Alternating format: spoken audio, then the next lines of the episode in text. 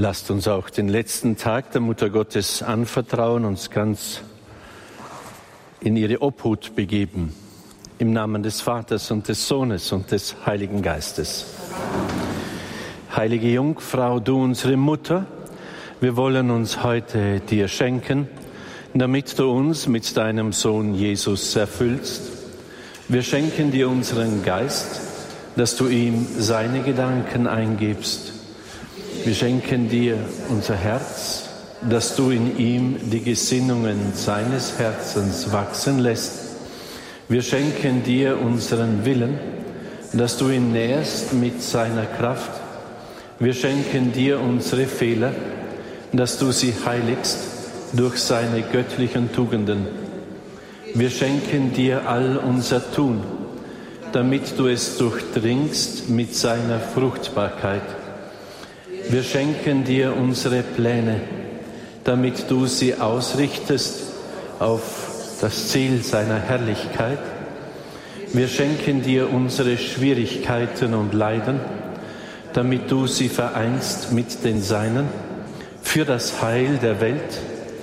Wir schenken dir alle, die uns anvertraut sind, damit du ihn einlädst, sie zu heilen, zu befreien und zu heiligen. Mutter und Königin, wir übergeben uns ganz dir. Nimm uns als deine Kinder an und lass Christus in uns immer mehr lebendig werden, zur Ehre Gottes, zu deiner Freude und das Heil der Menschen. Amen. Der kürzeste Weg, der sicherste Weg, der direkteste zu Jesus ist Maria. Das ist die Erfahrung des heiligen Ludwig Maria Grignot de Montfort und kann euch das nur anraten. Also diese Weihe an Jesus durch Maria ist ein heißer Tipp. Manchmal wirkt sie nicht so gut, weil man sie nicht vollzieht. Also wenn man es nur daher, also weil man es sagt und irgendwie wünscht, aber man tut es nicht. Also da kann ich euch wirklich den Rat geben, da hineinzugehen. In der Heiligen Messe habe ich schon anklingen lassen, äh, es geht um ein Teilnehmen, Teilhaben am Leben Gottes, an seiner Wesenheit, an seiner Liebe, am Leben des Heiligen Geistes. Und das ist etwas, was wir nicht machen können. Es ist ein sich öffnen für eine Kategorie, die nicht von dieser Welt ist.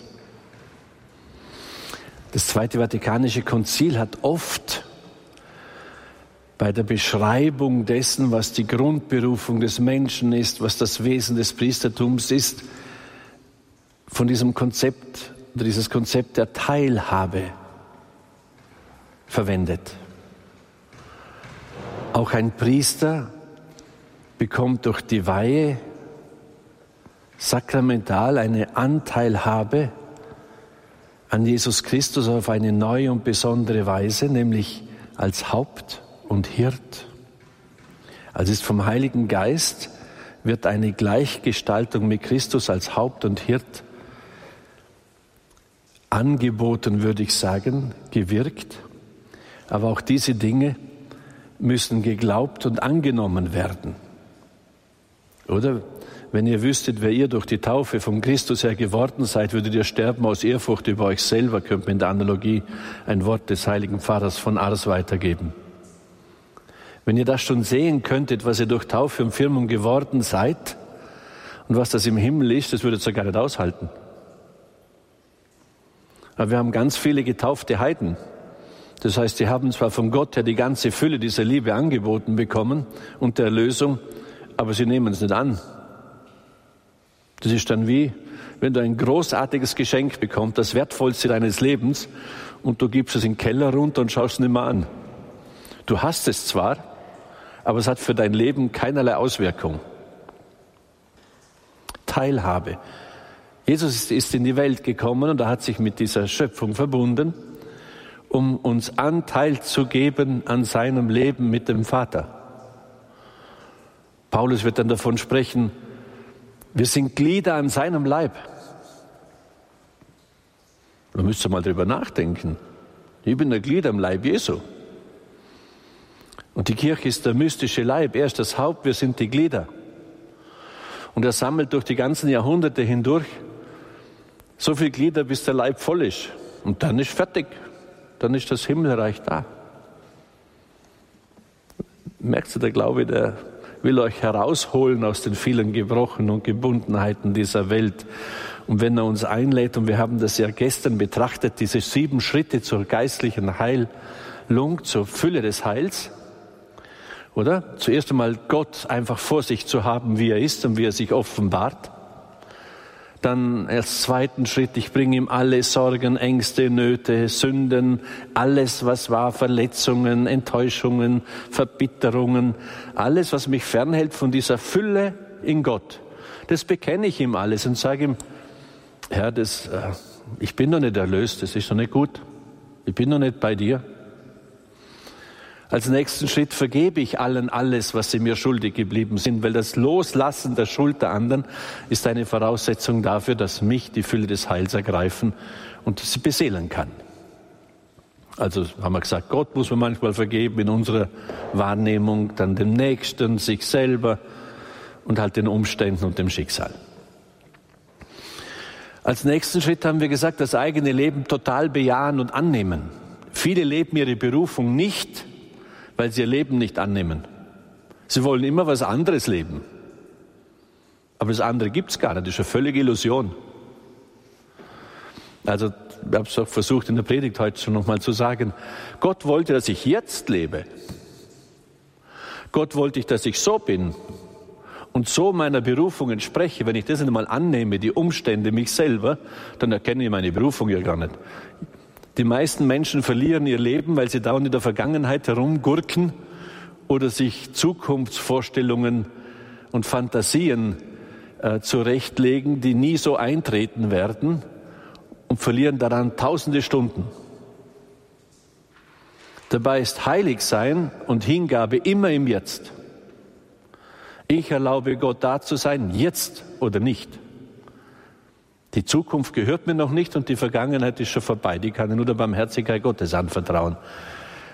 Das ist die Freiheit der Christen, Leute. Sie schauen mich ganz komisch an, sind Sie nicht überzeugt? man kann das Leben verlieren, indem man einfach dauernd sich mit Dingen beschäftigt, die, die nicht relevant sind, die kommen nicht so. Öfters werde ich gefragt, ja, was glauben Sie, was kommt? Sage ich, ich habe keine Ahnung aber jetzt will ich dich lieben, Herr. Fertig, oder? Der kümmert sich schon um euch, keine Sorge. Dann haben wir gesagt, auf die Dinge verzichten, die nicht da sind. Nicht wenige Menschen sind gebunden an Sachen, die sie meinen haben zu müssen und nie haben werden. Macht dich was unglücklich, was völlig illusorisch ist, ist ein Geist der Lüge. Und der Teufel ist hervorragend darin, äh, dich an irgendwelche Sachen zu binden, die gar nicht real sind. Dein Nachbar hat ein größeres Auto wie du gekauft und du bist unglücklich und mit deinem Auto unzufrieden, weil du jetzt auch gerne ein größeres Auto hättest. Dabei funktioniert dein Auto tadellos. Es bringt dich von A nach B, dir fehlt überhaupt nichts. Das können wir jetzt auf Häuser beziehen, auf Autos, auf keine Ahnung. Tausend Sachen. Und erst wenn wir diese fünf Schritte so durchgegangen sind, dann kann ich sagen, Jesus, und jetzt bin ich da, erlöse mich. Das tue ich wie, wie, wie soll ich sagen, wenn ich, äh, wenn ich eine gute Soße machen will, dann muss ich mir auch zuerst ein paar Knochen herrichten und, und verschiedene Zutaten, oder? Ich kann nicht sagen, Plumps wäre die Soße. Und so ist bei der Erlösung auch, es, es braucht ein paar Schritte, die vorneweg sind. Die haben wir betrachtet. Und als letzten Schritt jetzt Jesus, füll mich mit deiner Liebe. Gerade für die, die meine Nächsten sind. Weil Jesus hat uns gesagt, wir sollen die Nächsten lieben, nicht die Übernächsten. Die Übernächsten kann man viel leichter lieben. Mit denen geht man einmal in der Woche Kaffee trinken, ist unheimlich nett und freut sich mit ihnen, redet nur über die Sachen, die uns gut tun, schimpfen ein bisschen über die anderen. Und dann meinen wir, ja, das ist doch einfach, den zu lieben, oder? Aber der Nächste, der genau meine Knöpfe kennt und sie ab und zu drückt und die auf 180 bin oder so, und der mir auch in gewissem Sinn echter Zumutung sein kann. Immer neu. Kennt ihr das? Das ist normal, Leute. Aber Jesus sagt, ich soll den Nächsten lieben. Dann werde ich heilig. Wir haben schon gesagt, Schleifstein zur Heiligkeit sind meine Nächsten. Und mir scheint es mittlerweile so zu sein, dass der liebe Gott großartig ist im Auswählen der Schleifsteine. Der weiß genau, was ich brauche, damit ich heilig werde. Einverstanden? Ich muss mich nur dafür entscheiden, dass ich sage, das will ich. Also ich möchte den Nächsten wirklich jetzt ganz lieben und wenn ich das tue, dann hat er mir schon die Kanten geschliffen, die dem lieben Gott nicht so gut gefallen. Einverstanden? Schwester Pauline, ich bin Ihr Nächster.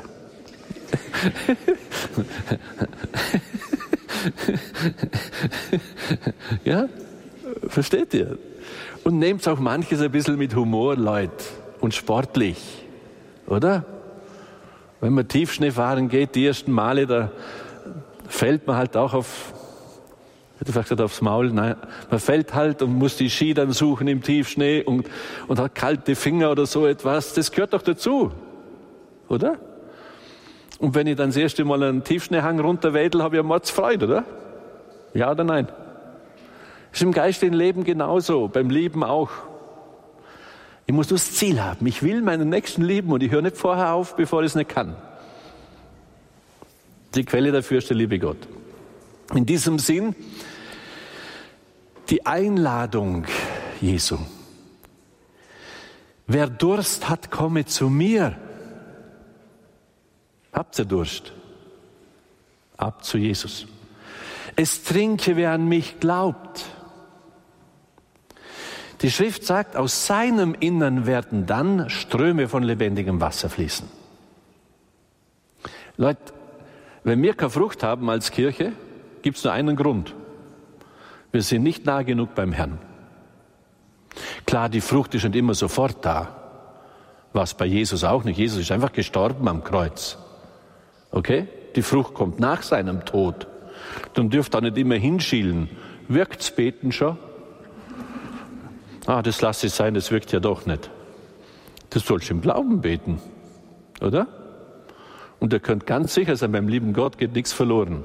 Kein Öpferchen und kein Gebet.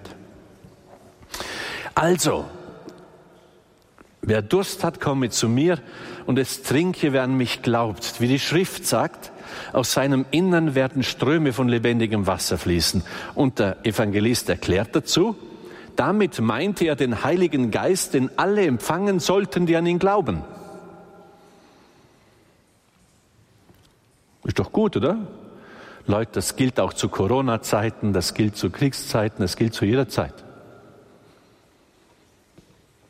Und der Herr lässt mich dann erkennen und führt mich in die Wahrheit, er führt mich in die volle Wahrheit ein. Ich habe mich die letzten Jahre schon ein bisschen gewundert, wie wenig erkannt wird. Wie doch vieles einfach gegen jeden Hausverstand war. So habe ich zumindest empfunden. Und ich glaube nicht, dass ich völlig ohne Heiligen Geist unterwegs bin. Amen, Amen. Wer an mich glaubt, wird die Werke, die ich vollbringe, auch vollbringen und noch größere, denn ich gehe zum Vater, sagt Jesus im Johannesbrief, bei seinen Ab Entschuldigung, im Johannesevangelium, bei seinen Abschiedsreden. Ist irgendwie logisch, oder? Wenn der Geist Gottes in mir wird, dann wird er ja die Werke auch vollziehen, die er in Jesus gebracht hat. Das kann uns schon ein Hinweis sein, mir zuerst, aber dann auch euch, dass wir doch viel Zeit im, im Geist der Welt unterwegs sind und zu wenig im Heiligen Geist dieser unendlichen Güte und Liebe Gottes. Ich habe mir überlegt, ob ich die nächste Folie euch zeigen soll oder nicht. Aber jetzt, wenn ihr, wenn ihr so seht, wie die Fülle des Heils gegenwärtig ist, habe ich gedacht, ich gebe sie euch. Allerdings ist sie nicht dazu da, jetzt irgendjemand in der Kirche zu beschuldigen oder so etwas, auf andere zu schauen, sondern zuerst einmal auf mich. Ja, ich möchte jetzt nicht irgend, auf irgendwelche äh, Kirchenfürsten hinhauen, überhaupt nicht.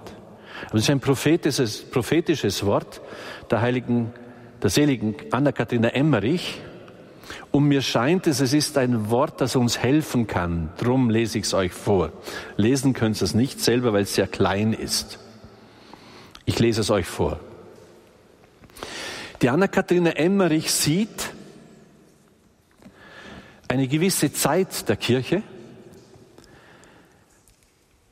und sie schreibt, ich sah, welche unsäglichen Schätze und Gnaden die Kirche hat und wie übel einzelne Glieder damit wirtschaften.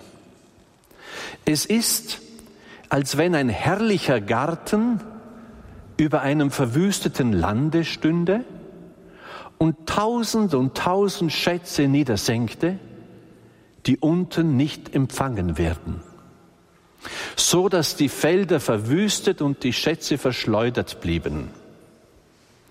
Ich sah die irdische Kirche, das heißt, die irdische Gemeinschaft der Gläubigen, die Herde Christi, in ihrem zeitlichen Zustande auf Erde, auf Erden, ganz dunkel und wüst.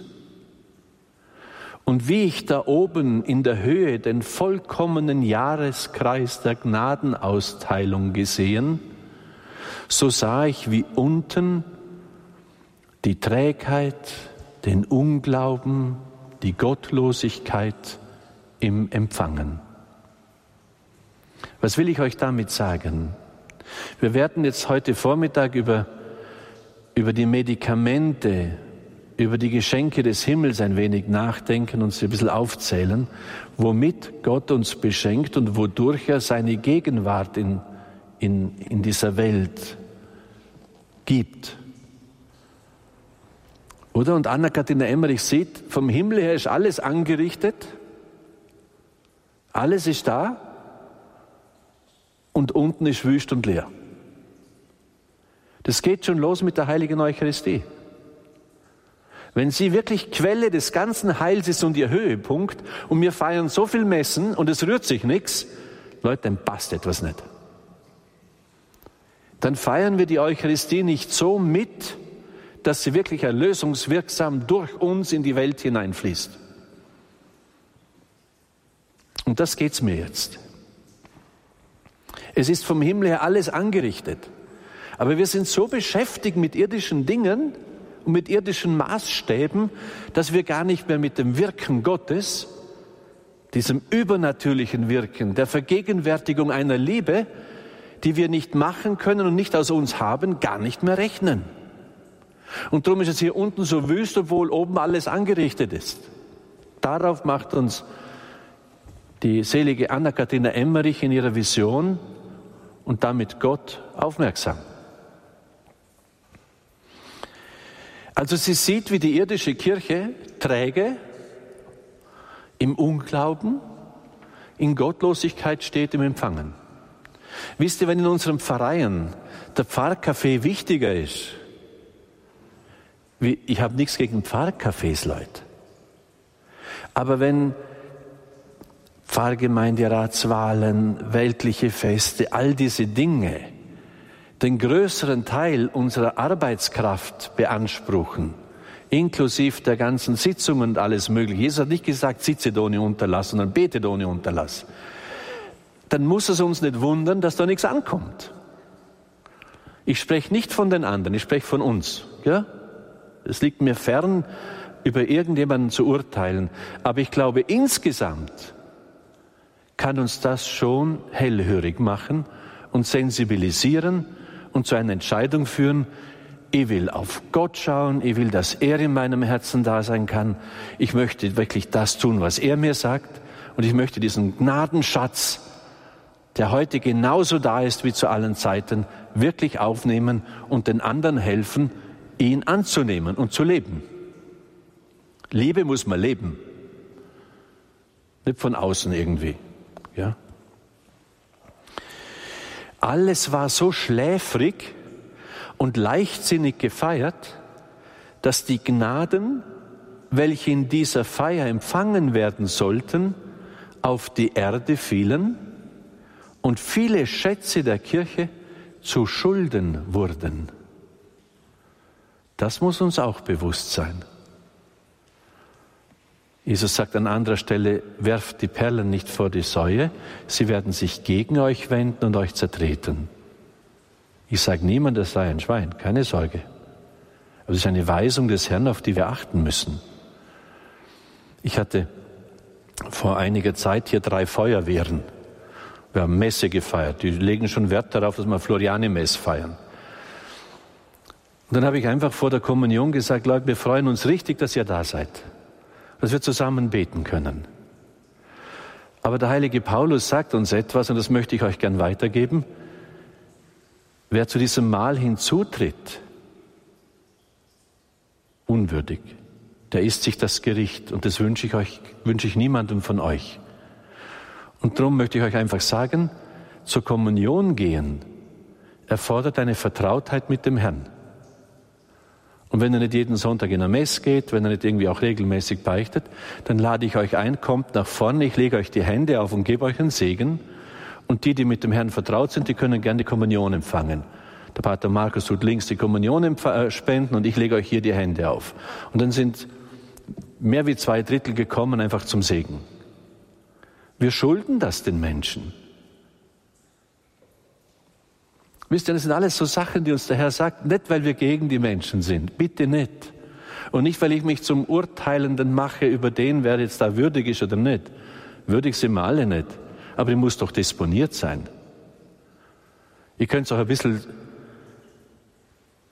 direkter formulieren. Es kann ein Ehemann auch nicht seine Frau betrügen und hinterher vergewaltigen. Das ist ein Verbrechen. Aber so gehen wir nicht selten mit dem Herrn um. Wir sündigen und sündigen schwer und dann zwingen wir ihn, sich mit uns zu vereinigen. Wenn ich das unter einem, einer Beziehung der Liebe sehe, ist das ein Unding. Das kann ich nicht machen. Da muss ich mich zuerst einmal entschuldigen und warten, bis er mir vergibt, oder? Wisst ihr, im, im zwischenmenschlichen Bereich haben wir einen Sensus dafür. Aber im Umgang mit dem Herrn, und das ist unser Schöpfer. Ja, der ist allmächtig. Der ist heilig, der ist absolut rein. Da merkt man doch, das geht so nicht. Und das schwächt die Kirche.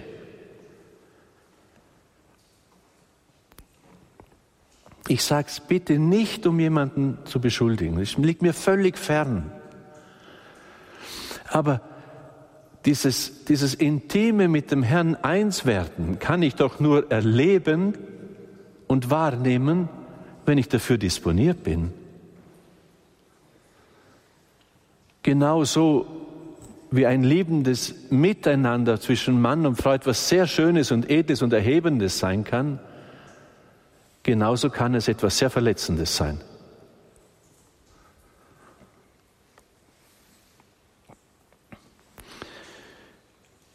Und sie sagt, ich sah diese Dinge im Allgemeinen, und in unzähligen Bildern. Und dann schreibt sie weiter, auf diese Weise entstand ein Leib, eine Gemeinschaft außerhalb des Leibes Jesu, der Kirche, eine heilandlose Afterkirche, deren Geheimnis es ist, kein Geheimnis zu haben. Und darum ist ihr Treiben überall ein anderes, ein zeitliches, ein endliches, ein hoffärtiges, ein selbstgefälliges und damit verderbliches, um mit all ihrer Werksheiligkeit zum Unheil führendes. Und ich habe den Eindruck, manches von dem, was sie sieht, vollzieht sich heute. Ihr Gefährliches ist ihre scheinbare Unschuld.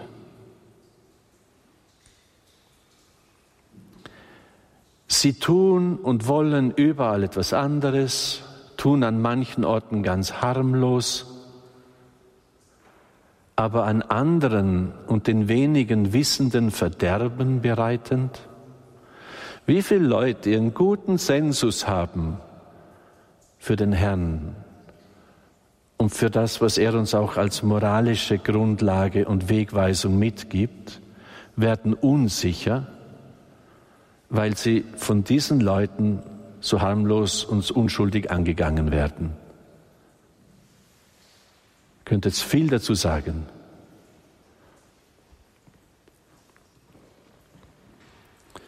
Wo man Sünde, und das bleibt im Herrn Sünde, was Sünde ist, sagt Gott und nicht wir, wo man Sünde zu einem Recht erhebt, das Recht auf Abtreibung. Ich habe ein Recht über meinen Bauch selbst zu entscheiden. Das wird noch als etwas Gutes dargestellt. Das ist einfach nur Mord. Und in der Seelsorge merkt man es, wie tief die Wunden sind, die dadurch der Mutter zukommen und geistigerweise auch den Vätern. Ich sage oft, das Kind lassen sie in der Klinik und mit dem Dämon fahren sie heim. Oder wir könnten ja auch über die Sexuallehre der Kirche reden. Wenn man lange genug Seelsorge macht, dann weiß man, dass das, dass das körperlich ein Ausdruck sein muss des ganzen Menschen. Und dass jemand ganz bejaht gehört, bevor er sich öffnet und vielleicht schwanger wird oder was auch immer und eine Heimat hat und dass alles andere einfach defizitär ist. Gelebte Homosexualität. Wer traut sich denn heute noch etwas zu sagen, was hier die Morallehre der Kirche ist? Bei der Hildegard von Bingen, sie schreibt, diese Dinge kehren die Elemente von zu unterst nach zu oberst, weil sie wieder die Natur ist, die Gott geschaffen hat. Und sie beschreibt da alles, Sodomie, Pädophilie, alles, was wir heute haben.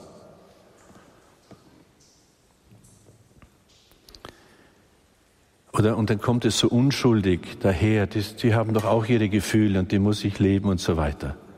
Leute, es ist immer anspruchsvoll, alles auf die Liebe hinzuordnen, ob ich heterosexuell bin oder homosexuell. Die Ehemänner können ja auch nicht die Frauen niedernehmen, wenn sie lustig sind, oder? Sie müssen auch ihre Gefühle und, und ihr So-Sein moderieren. Oder wenn ich zum Jähzorn neige, muss ich mich trotzdem mühen, mit diesem, mit diesem Gefühl umzugehen und es auf die Liebe hinzuordnen. Ich kann auch nicht einfach ausleben, was in mir ist. Dann würde ich manchmal vielleicht Leute umbringen. Wisst ihr, da, da kommt so ein, auf eine unschuldige Weise, scheinbar unschuldige Weise kommt, dann kommen da Forderungen an, an die Menschen heran, dass sie sich gar nicht mehr trauen, das, was sie innerlich auch wahrnehmen und spüren, klar zu bezeugen. Jetzt machen wir die Tür wieder zu. Man könnte jetzt viel dazu sagen. Aber ich gebe es euch einfach mit. Der Herr hat allem die Ordnung gegeben. Und nicht er muss sich zu uns hinbekehren und wir müssen nicht die Sünde segnen, sondern wir müssen uns zu ihm bekehren. Dann ist die Fülle des Lebens da. Und diese sogenannte, so wie es die, die äh, selige Anna-Katharina Emmerich sieht, entsteht hier eine Afterkirche, die mit Jesus gar nichts mehr zu tun hat. Das ist eine menschengemachte Kirche.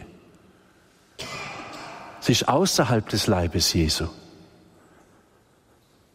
Himmel und Erde werden vergehen, meine Worte werden nicht vergehen.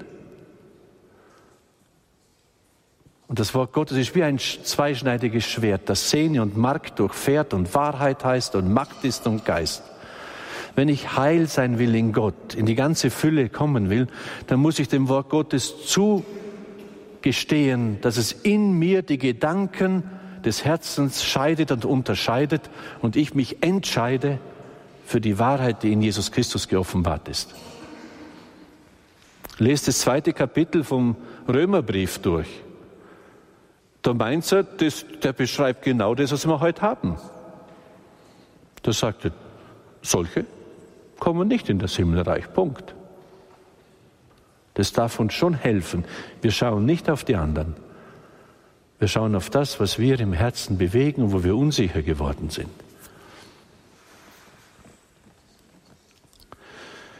Also sie tun an manchen Orten ganz harmlos, an anderen wenigen wissenden Verderben bereitend, und so kommen alle in ihrem Treiben in einem Zentrum im Bösen von Ursprung zusammen, im Handeln und Wirken außerhalb Jesu Christi, durch welchen allein jedes Leben geheiligt ist und außer welchem jedes Tun ein Wirken in Tod und Teufel bleibt.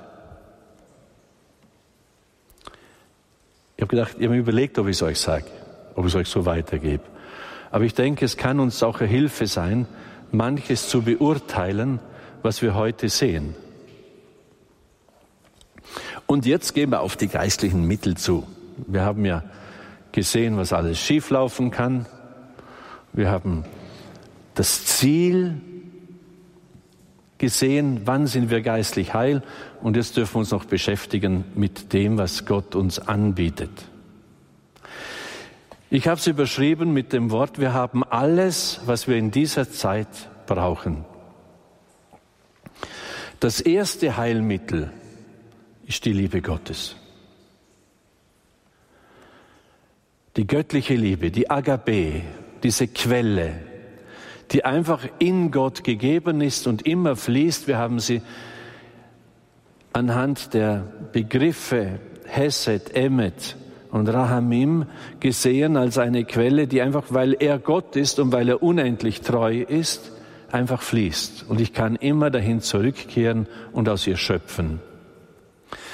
Ich gebe euch ein praktisches Beispiel.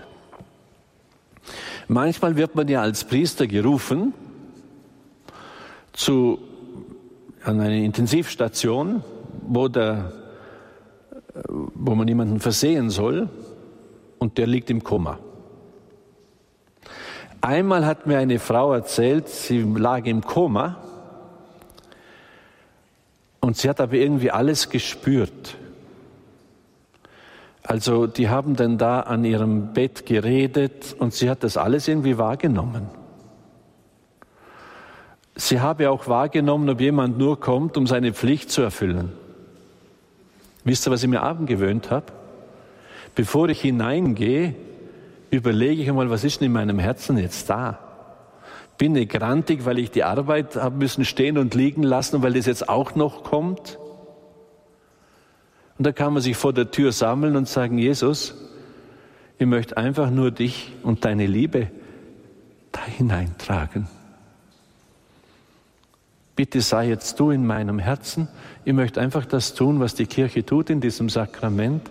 Und ich weiß, dass in jedem Sakrament Gott selbst Hand anlegt am Menschen. Jetzt bist du dran und ich bin nur dein Schuhlöffel oder ein Wasserhahn. Der heilige Klaus von Flühe. Da kam ein Priester und hat die Messe gefeiert unten im Ranft. Und die Leute wussten, dass der nicht entsprechend der Lehre Gottes und der Weisung lebt, also dass er eine Frau gehabt hat und alles Mögliche. Nicht? Und der Bruder Klaus war ganz andächtig bei der Messe und hat kommuniziert und und da haben die Leute gemunkelt und haben gesagt, also wenn der wirklich heilig wäre, dann müsste er wissen, was das für ein Priester ist. Wisst ihr, was er gesagt hat? Wenn ich Durst habe, ist mir völlig egal, ob ich aus einem goldenen Wasserhahn trinke oder aus einem rostigen. Hauptsache, ich habe frisches Wasser. Wir sind Wasserhahn. Das Eigentliche tut der Herr. Ich habe öfters den Seminaristen gesagt, bitte steht dem lieben Gott nicht zu so viel im Weg rum. Und bindet die Leute nicht an eure eigenen Ideen, sondern versucht den Herrn zu bringen. Also das erste ist Liebe. Und da kann man sich schon in der Praxis, wenn du zu jemandem gehst oder weißt, mein, jetzt kommt jemand auf Besuch, der ist zornig auf mich oder hat was gegen mich, dann sammle dich und sag, Jesus, du bist jetzt in meinem Herzen. Heiliger Geist, jetzt brauche ich die nötiger wie sonst. Lass mich in der Geduld und in der Liebe bleiben und ihm gut sein, egal wie der mich jetzt beschimpft. Damit besiegt er das Böse. Also das erste Heilmittel ist, ich sorge, dass in meinem Herzen die Liebe Gottes ist. Ihr werdet so viele lustige Sachen erleben. Eure, eure Mitbewohner tun sich manchmal schwer, weil der Heilige Geist, der macht Sachen, wo sie sagen, was hat er denn jetzt? Also, der Heilige Geist, wir sind bewohnt, er ist unser Beistand.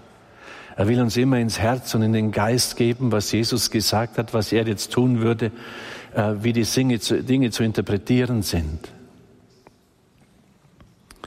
Das nächste ist das Wort Gottes. Zur Zeit, wo ich ein bisschen mich auf die Hagiotherapie eingelassen habe und das, was der Professor Ivancic erzählt hat, habe ich da öfters sehr direkte Erfahrungen gemacht. Dass jemand, der in großen Selbstzweifeln war, also weil er diese Verletzungen hatte, über die wir schon gesprochen haben, dann haben wir denen ein Wort Gottes mitgegeben und sie mussten es fünfmal am Tag laut sagen. Einfach immer wieder dieses Wort wiederholen. Ich habe dich gedacht, noch bevor ich die Welt geschaffen habe oder so. Oder selbst wenn Vater und Mutter dich verlassen, ich verlasse dich nie, ich habe dich in meine Hand geschrieben. Das mussten sie einfach fünfmal am Tag laut sagen und sagen, ja, das nehme ich an. Und dann haben wir manchmal erlebt, dann macht es auf einmal Klick. Und diese ganze alte Sünde, die sie ihr ganzes Leben lang bestimmt hat, diese Verletzung, war wie weg. Die wussten auf einmal, ich bin da, weil Gott es so will.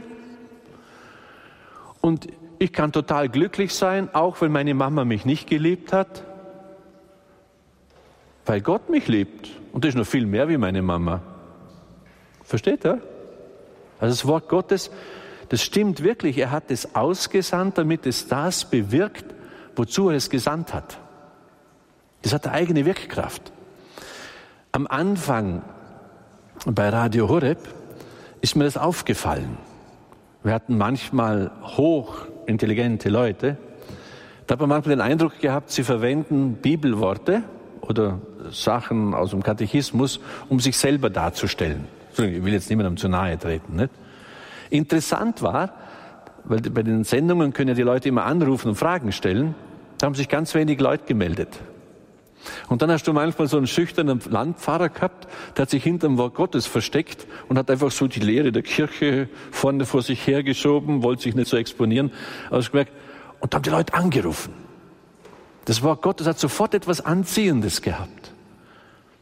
Darum tue ich hier immer zuerst Worte Gottes und dann, was heißt es, oder?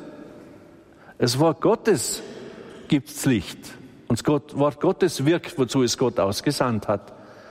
Das kann man auch mal für sich in Anspruch nehmen. Also so, manche Leute ziehen ja Bibelworte und gehen mit dem so den ganzen Tag ein bisschen schwanger, nicht? Schauen immer, lesen es, schauen es wieder an. Das ist eine ganz eine gute Idee.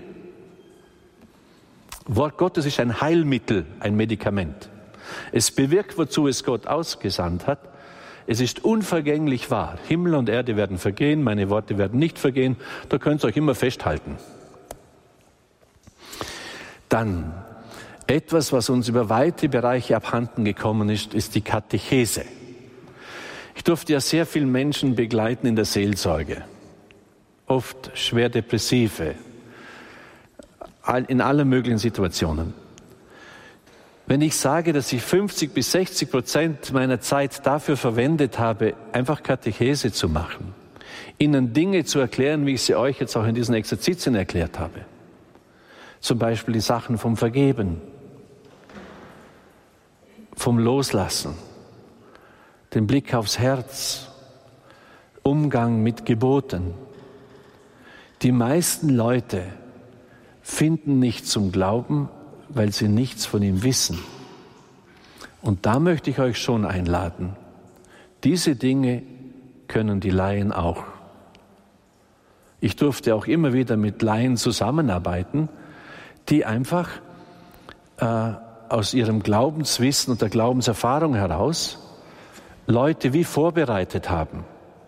Leute, die 30 Jahre nicht beichten waren, Leute, die sterbend waren, die krebskrank waren. Die haben sie vorbereitet und hingeführt, oft Leute, die einfach lange in der Kirche waren. Und ich konnte dann kommen als Priester und die Sakramente spenden, sie lossprechen, die Krankensalbung spenden und sie segnen und sie freisetzen. Aber die wurden dann wieder weiter behandelt von diesen Laien. Das ist wie im Krankenhaus. Der Arzt macht auch nicht die Vorbereitungen und, und die Nachpflege. Und wenn man jemanden nur operiert und den liegen lässt, dann stirbt er womöglich auch, weil er einfach Salben braucht und Schmerzmittel und alle möglichen Dinge. Das ist die Aufgabe der Laien. Das durfte öfters erfahren. Könntest auch sagen, es ist jemand hier, wo das einfach schön war. Ich kam einfach und habe die Sakramente gespendet, aber die Leute wussten, was passiert und, und wurden auch dann weiter betreut. Wisst ihr, ich habe öfters erlebt, dass Leute kamen, die gesagt haben, ich will beichten. Aber so wie der Habitus war, habe ich mir gedacht, bin mir nicht so sicher, ob die weiß, was sie will. Sage ich, warum? Sagt sie, meine Freundin war bei Ihnen, die hatte auch schwere Depressionen, musste Antidepressiva nehmen und die braucht jetzt keine mehr. Und mir geht es auch so, ich möchte meine Medikamente loswerden. Das ist ein guter, frommer Wunsch, aber nicht die Voraussetzung für die Beichte. Und die mussten dann halt vielleicht dreimal kommen, bevor sie überhaupt beichten durften. Weil du musst immer zuerst erklären, wer ist der liebe Gott und wer bin ich. Dann muss ich mit ihr klären, was sind Sünden und will sie überhaupt umkehren, weil ohne Umkehrwille muss sie auch nicht beichten gehen. Das heißt, die Voraussetzung, dass das Sakrament greifen kann, das könnt, da könnt ihr die Leute vorbereiten. Oder? Für mich hat es geheißen, ich sage mal, drei Stunden, drei Termine einer Stunde und Material mitgeben, damit die überhaupt erfassen könnten, worum es hier geht. Und dann konnte ich erst das Sakrament spenden. Und natürlich braucht so eine Person irgendwo ein soziales Umfeld, wo sie weiter wachsen kann im Glauben oder? Und, und manchmal habe ich den Eindruck, wir Priester sollten eierlegende Wollmilchsäue sein, alles tun. Aber das, gerade das Zweite Vatikanum hat so davon gesprochen, vom allgemeinen Priestertum, das in der Taufe, vom gemeinsamen Priestertum, das in der Taufe grundgelegt ist. Jesus hat uns Anteil daran gegeben. Jeder Getaufte und Gefirmte ist von Gott her befähigt und berufen, das Evangelium zu bezeugen in der Welt. Oder? Also da glaube ich, da können wir noch manches, was uns geschenkt worden ist im Zweiten Vatikanum, neu entdecken und einmal so richtig ins Werk setzen.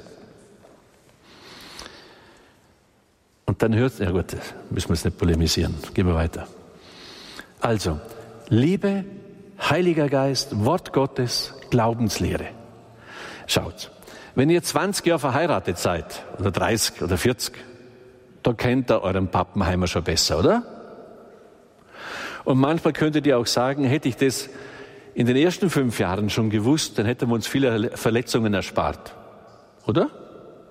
Man kommt dann drauf, Männer ticken anders wie Frauen. Und es macht Sinn, nicht dasselbe zu erwarten, was man selber erwartet oder so. Könnt ihr mir folgen? Viel Dinge funktionieren nicht, weil wir es nicht, nicht wissen. Und ich finde, das, das war übrigens auch das Anliegen des Papst Franziskus in der Familiensynode, dass er gesagt hat, also ich sage es jetzt in meiner Diktion, wenn ihr Auto fahren will, dann muss sie eine Führerscheinprüfung ablegen und muss nicht was wie viele Stunden üben und, und Theorie lernen und so weiter, nicht? Für eine einfache Maschine, äh, einfache, für ein Auto. Aber ein Mensch ist doch viel komplexer wie ein Auto. Und in die Ehe gehen wir hinein ohne Vorbereitung. So als könnte man das aus dem FF. Das ist doch eine Illusion, oder? Drum sich auf ein Sakrament vorbereiten, würde viele Verwundungen, wie soll ich sagen, verhindern. Das hat einfach mit Wissen zu tun, oder? So ungefähr ist mit dem lieben Gott. Viele Ängste, Sorgen und verkehrte Sachen resultieren darauf, weil wir keine Katechese haben. Also nicht schöpfen aus dieser geronnenen Lebenserfahrung der Kirche über 2000 Jahre des Menschen mit Gott. Das ist ein ungeheurer Schatz der Kirche. Das kann man so ein bisschen bei der Anna-Kathina Emmerich zuordnen. Wir haben diese Schätze alle, aber wir schöpfen nicht draus. Dann die zentralen Mittel sind die Sakramente. In jedem Sakrament handelt Gott selbst. Da habt ihr die Sicherheit, dass das Sakrament immer das bewirkt, was es von Gott her bewirken soll. Ex opere operato. Durch das Werk, durch das Tun des Sakramentes ist schon das gegeben, was das Sakrament bezeichnet. Jedes Sakrament tun wir, weil Jesus es uns gesagt hat. Also wenn ich hier die Eucharistie feiere und tue, was die Kirche tun will, ich feiere die Eucharistie, dann ist der ganze Herr da, ob ich jetzt würdig bin oder weniger würdig bin. Das Sakrament wirkt es. Wenn euch ein Priester von der Sünde losspricht, dann ist die Sünde vergeben. Ob der jetzt im Stand der Gnade ist oder nicht. Okay? Das Sakrament, da habt ihr Sicherheit. Und darum sind sie die zentralen Mittel. Im Sakrament habe ich Sicherheit. Oder? Eine, eine vollkommene Liebesreue tilgt auch die Sünden. Aber was ich, ob ich vollkommene Liebesreue habe? Es ist ungefähr so. Du hast mit deinem Mann gestritten, der Mann fliegt nach Amerika. Jetzt kannst du hoffen, dass er dir vergibt, weil er dich ja irgendwie liebt oder so. Aber sicher bist du erst dann, wenn er wieder zurückgekommen ist und dir gesagt hat, alles ist gut, vergessen wir es oder so, nicht? Und das darf der Priester euch geben, im Namen Gottes. Und vielleicht sage ich dir noch ein Wort dazu, weil immer wieder Leute kommen und sagen, das kann ich doch mit Gott selber ausmachen. Wozu brauche ich hier einen Priester? Ja, zunächst einmal, wenn ich jemanden verletze, dann kann ich es nicht mit mir selber ausmachen, sondern gibt es ja auch ein Du. Und vergeben muss mir das Du und nicht ich mir selber, oder? Aber es liegt noch ein viel tieferer Grund in dieser Form des Sakramentes. Erlösung vollzieht sich dadurch, dass Jesus stellvertretend für uns den vollendeten Gehorsam lebt. Sünde ist im ganzen Wesen Ungehorsam. Jesus belädt sich mit der Sünde der Welt, trägt das und geht jetzt den vollendeten Weg des Gehorsams im Bußsakrament und jedes Sakrament hat so etwas Gleichgestalterisches mit Jesus. Begebe ich mich vom Zustand des Ungehorsams in den Zustand des Gehorsams. Deshalb tue ich nicht Buße nach meinem Ermessen, sondern nach dem Ermessen Gottes. Verständlich? Also ich war in der Sünde ungehorsam und jetzt will ich zurück in den Gehorsam. Darum tue ich Buße nach dem Ermessen Gottes, nicht nach eigenem Ermessen. Darum gibt der Priester mir die Buße. Und der Priester, er soll in, im Bußsakrament, in der Beichte, hat er mehrere Rollen. Er soll Arzt sein, er soll der Gute, der die Wunden verbindet, er soll der gute Hirt sein, der das verletzte Schaf zurückführt zum eigentlichen Hirten, der Jesus ist, oder? Und er soll Richter sein. Worüber richtet der Priester im Bußsakrament? Über drei Dinge. Einmal, ob das Gewissen richtig gebildet ist. Bei mir kam mal jemand beichten, der hat gesagt, ach, das tut doch meiner Frau nicht weh, wenn ich fremd gehe, ich sag's ihr ja nicht. Das ist ein falsch gebildetes Gewissen, okay? Muss man korrigieren. Also das Gewissen, darüber soll er, soll er äh, ein Urteil fällen und allenfalls korrigieren. Das zweite ist über die Disposition. Also ist so, dass wir Reue da und Umkehrwille. Weil ich kann ja nicht sagen, es tut mir leid, dass ich dich geohrfeigt habe, aber morgen machen wir es wieder so. Dann, passt das nicht, oder? Und das dritte ist die Medizin oder die Buße. Darüber soll der Priester entscheiden. Und da gehst du vom Ungehorsam zurück in den Gehorsam. Und damit wirst du gleichgestaltet dem Erlösungsweg, den Jesus gegangen ist, der sich mit unserem Ungehorsam, mit unserer Schuld beladen hat und dann den vollendeten Weg des Gehorsams geht. Und der Gehorsam kostet ihm das Leben. Also am Kreuz siegt der Gehorsam und die Liebe. Die Liebe und der Gehorsam gegenüber dem Vater aus Liebe zu uns. War das nachvollziehbar? Ist ein bisschen theologisch, ich weiß schon, aber also Sakramente habt ihr Sicherheit. Drum pastorales Wirken muss irgendwie auf die Sakramente hin äh, konzentriert sein und hinarbeiten. Ja, ich sage immer, Leute, Beichte ist ein herausragender Exorzismus. Da wird der Böse entwaffnet. Ja, weil da wird die Sünde vernichtet im Leiden, Sterben, Auferstehen Jesu in seinem Blut. Und das ist etwas, das kann ich nicht machen, das tut er. Aber ihr merkt schon die Kraft, oder wie soll ich sagen, da bedarf es auch des Glaubens. Viele Leute glauben an irgendeine größere Energie und dass es was Höheres gibt, das kann ich schon glauben. Das ist auch keine Kunst. Aber entscheiden wird es, ob ich es in der Konkretisierung glaube. Ob ich dem Herrn sein Wort abnehme, dass er, dass das sein Leib und sein Blut ist und dass er real gegenwärtig ist. Ob ich ihm abnehme, dass durch den Heiligen Geist Brot und Wein gewandelt wird in Leib und Blut Jesu. Und ob das, was ich da empfange, er selbst ist oder ob es ein Stück Brot ist. Da entscheidet sich's im Konkreten. Ob ich annehme, dass Jesus, dass das Geschenk des auferstandenen Christus an uns ist, die Sünden vergeben zu können. Das ist das Geschenk des auferstandenen Christus an seine Kirche. Nachdem er gestorben und auferstanden ist, erscheint er den zwölf Aposteln und sagt, jetzt ist mir alle Macht gegeben im Himmel und auf der Erde. Empfangt den Heiligen Geist. Sünden vergeben kann kein Mensch, das kann nur Gott. Empfangt den Heiligen Geist. Wem ihr die Sünden nachlasst, dem sind sie nachgelassen, wem nicht, dem nicht. Das Geschenk des auferstandenen Christus an seine Kirche, an uns ist, dass wir Sünden endgültig vernichten können im Sakrament der Buße. Johannes Paul hat x-fach geschrieben, die neue Evangelisierung wird nichts gelingen ohne Wiederentdeckung des Bußsakramentes. Ist ja logisch, wenn alles voller Dreck ist, wie soll da der Heilige Geist in mir was wirken können? Zuerst mal waschen, oder? Duschen, baden. Und dann sind wir sauber. Da kann der Heilige Geist, da bin ich deine Braut, komm. Merkt ihr das?